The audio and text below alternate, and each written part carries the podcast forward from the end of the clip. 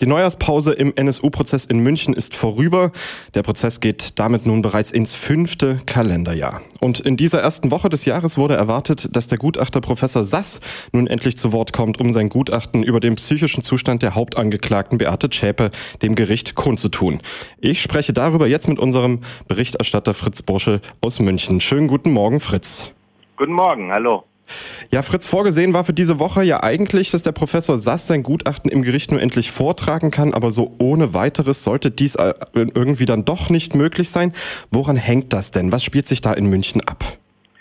Ja, also im Grunde genommen äh, ist das ja schon eine Geschichte, die schon vor Weihnachten angefangen hat, äh, dass sich äh, vor allen Dingen die Altverteidigung äh, von Beate Zschäpe äh, wirklich mit allen Mitteln gegen die Präsentation dieses Gutachtens stemmt.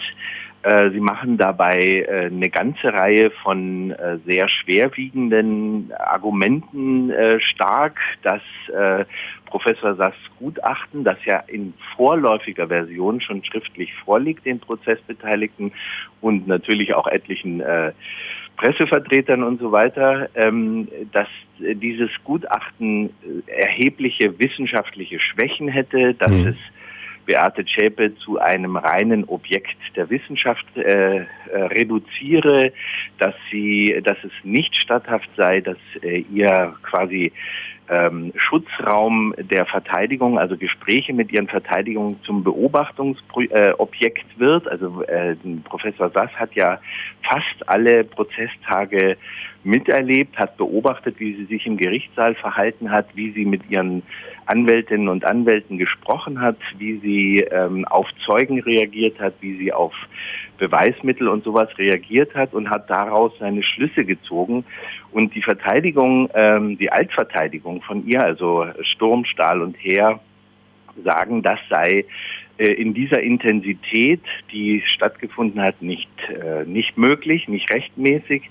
Und es würden hier auch die Persönlichkeitsrechte von Beate Zschäpe verletzt nach der Europäischen Menschenrechtscharta ähm, zum Beispiel, wenn äh, persönliche Briefe von ihr in die Begutachtung mit einfließen würden. Diesen Antrag äh, haben sie quasi am, äh, also dass das Gutachten in dieser Weise nicht vorgetragen werden kann, ist am Dienstag nochmal erneuert worden, mhm. äh, also äh, dass sie das verhindern wollen. Außerdem haben sie, weil sie einen Gegengutachter ins Spiel bringen wollen, einen gewissen Professor Faustmann, ähm, äh, beantragt, dass die Präsentation des Gutachtens akustisch mitgeschnitten wird, damit dieser Professor Faustmann eine eins zu eins Übertragung quasi hat, weil er selber zum Prozess in München nicht kommen kann, aus terminlichen Gründen im Übrigen. Ähm, außerdem äh, haben sie geltend gemacht, und da ist dieses Wort, äh, was wir alle neu gelernt haben, im Gerichtssaal Tastschreiber, also dass sie mhm. alle nicht so firm im Tastschreiben sind, dass sie das Gutachten zur Gänze und eins zu eins mitschreiben könnten. Das war der, der Punkt am äh, Dienstag sodass verhindert wurde, dass am Dienstag dieses äh, Gutachten vorgetragen wurde. Interessant ist, äh, oder sagen wir mal, feststellen muss man auf jeden Fall, dass das die, der Job der Verteidigung ist, solche Verhinderungsstrategien zu fahren äh, und dass es durchaus nicht ganz äh, von der Hand zu weisen ist, was da zum Teil äh, gefordert oder angemerkt wurde oder kritisiert wurde.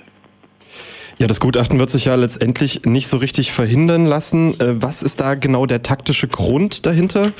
Ähm, deiner Einschätzung nach. Und ja, das Geplänkel geht ja auch maßgeblich von der sogenannten Altverteidigung aus, hast du ja gerade schon gesagt. Dazu ja. kommt ja, dass Beate Zschäpe anfangs dieser Woche wieder eine eigene Aussage auch verlesen ließ, die ihren eigenen Gemütszustand betreffen.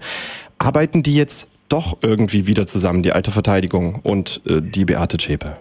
Ja, also äh, wir müssen uns darüber im Klaren sein, dass das, was da jetzt stattfindet, äh, vor dem Hintergrund sich abspielt, dass natürlich Beate Zschäpe bei ihrer vermutlichen Verurteilung zu lebenslanger Haft eine Sicherungsverwahrung äh, aufgebrummt wird. Das bedeutet, dass sie nicht ohne weiteres nach den üblichen 15 Jahren aus dem Gefängnis kommen kann, sondern danach auch weiterhin untergebracht werden kann. Das ist natürlich für sie als Angeklagte eine erhebliche Bedrohung, äh, wo die Verteidigung selbstverständlich die Aufgabe hat, äh, das Möglichste für sie rauszuholen, mhm. insbesondere vielleicht auch Revisionsgründe zu sammeln. Das heißt also, das Gericht an einen Punkt zu führen, wo es möglicherweise fehlerhafte Entscheidungen trifft.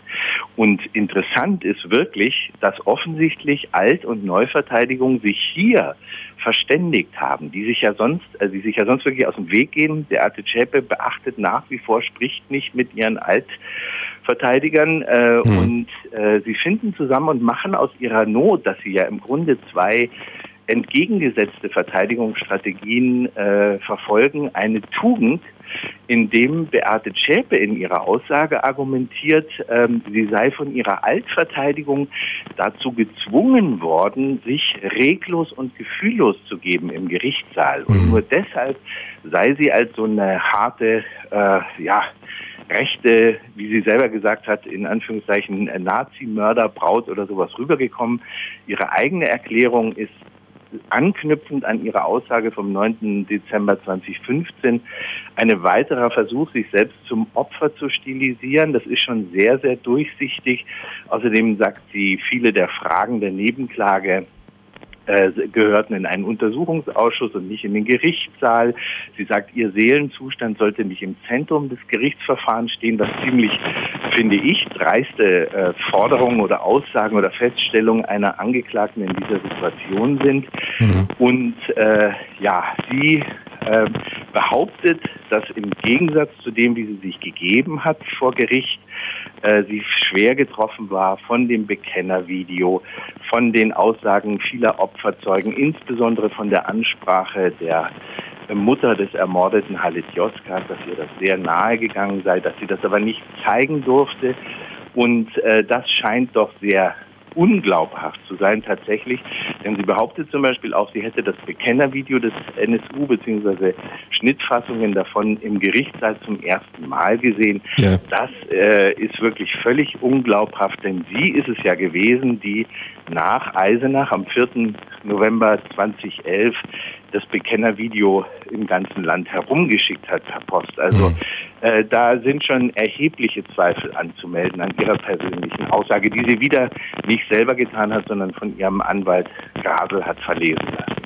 Ja, und ebenfalls in dieser Woche hat ja eine Zeugin zu Chapes politischen Aktivitäten ausgesagt. War denn daraus etwas über die Person Beate Zschäpe zu erfahren oder zu entnehmen?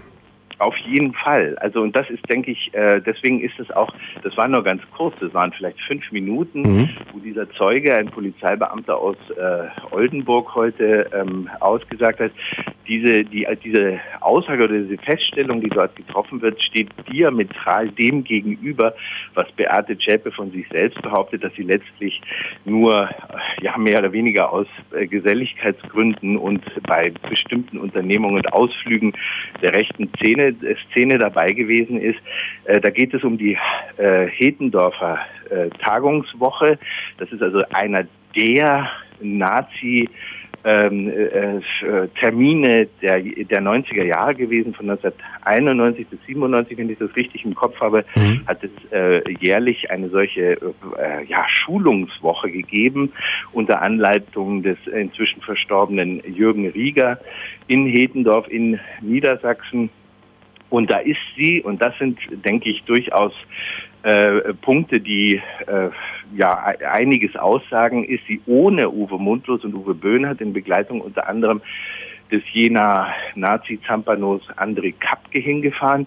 Kapke war übrigens am Dienstag auch im Gerichtssaal, also da gibt es durchaus äh, ein Interesse auch in der Szene offenbar.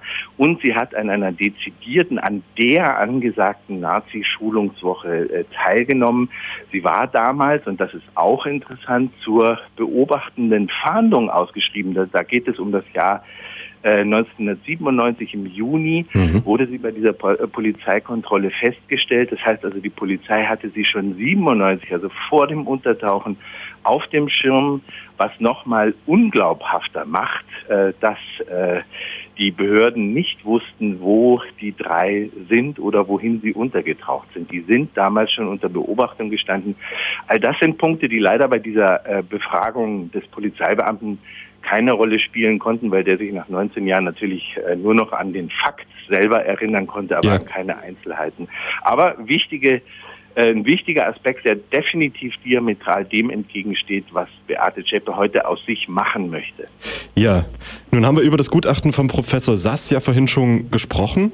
Äh, und nun sollte aber doch noch ein weiteres Gutachten diese Woche eine Rolle spielen, nämlich jenes von Professor Leigraf zum Angeklagten Carsten Schulz. Und der Gutachter war ja auch noch mal im Gericht. Warum und wie kam es dazu?